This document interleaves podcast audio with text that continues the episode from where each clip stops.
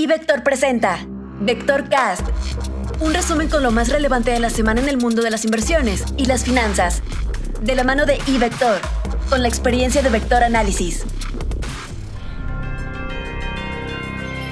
Comentario económico. El Banco de México volvió a incrementar la tasa de interés de referencia en medio punto porcentual en la reunión de la semana pasada. La llevó a 6% anual y sobre ese nivel nos puso en el camino del Fed estadounidense. De aquí en adelante tendrá que seguir al pie de la letra sus actuaciones si es que no quiere observar presiones sobre el tipo de cambio y por ende sobre la inflación.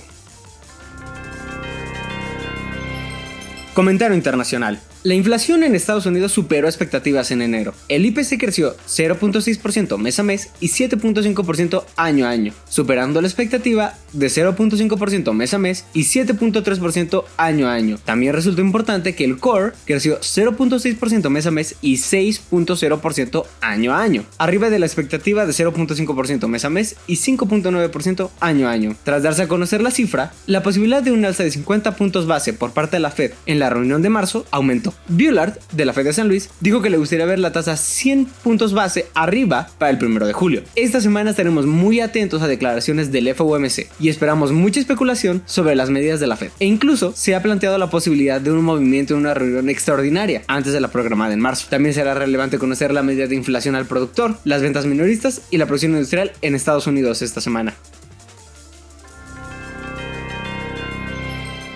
Por lo que se refiere a la economía mexicana, esta semana no se dan a conocer datos macroeconómicos relevantes. No obstante, el mercado estará atento a las estimaciones de inflación para la primera quincena de febrero. Los datos inflacionarios de esta quincena y las siguientes serán un elemento importante que determine la política monetaria de Banco de México. Análisis técnico. A pesar de la incertidumbre y volatilidad en los mercados internacionales, el mercado accionario mexicano registró una muy buena ganancia en la semana pasada. Esto lo llevó a acercarse a la zona de máximos históricos por encima de los 53 mil puntos. El alza, no obstante, está apoyada en pocas emisoras, es decir, las emisoras de gran peso como Jefe Norte y G México lideraron el avance, pero hubo caídas importantes en los precios de las acciones de América Móvil, Cemex y FEMSA que también tienen un peso significativo en la muestra del índice. De acuerdo con los indicadores de fuerza como de este tipo y el volumen, es probable que el índice intente superar a los máximos previos, pero hay condiciones en las gráficas que apuntan a que hay un riesgo latente de que sea una validación de máximos y pueda venir una toma de utilidades o ajuste como el observado en los mercados externos. Renta variable. No obstante los malos datos de inflación en los Estados Unidos que provocaron un fuerte alza en los rendimientos de los bonos soberanos en este país, los principales mercados accionarios globales registraron en la última semana una recuperación en sus niveles después de los ajustes observados en semanas pasadas. En el caso de México, el rendimiento reportado por el S&P BBB IPC en moneda local fue de 2.84% y en dólares de 3.1%.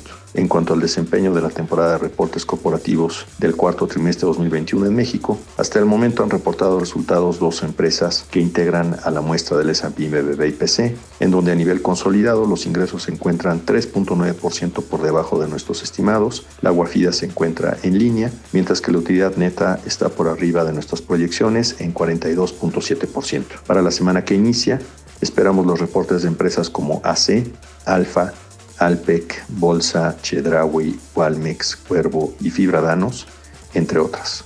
En cuanto a la temporada de reportes en Estados Unidos, de la muestra del S&P 500, 352 empresas que han divulgado cifras, en donde el 77% ha superado expectativas, aunque por debajo del 82% registrado en el cuarto trimestre de 2020. Informó para Vector Cast Rodolfo Navarrete, Alejandro Arellano, Luis Adrián Muñiz, Georgina Muñiz y Marco Montañez, quienes forman parte de nuestro equipo de Vector Análisis. Recuerda que el camino hacia la libertad financiera comienza con iVector. Abre tu cuenta ahora y genera dinero a partir de tus inversiones en ivector.com.mx.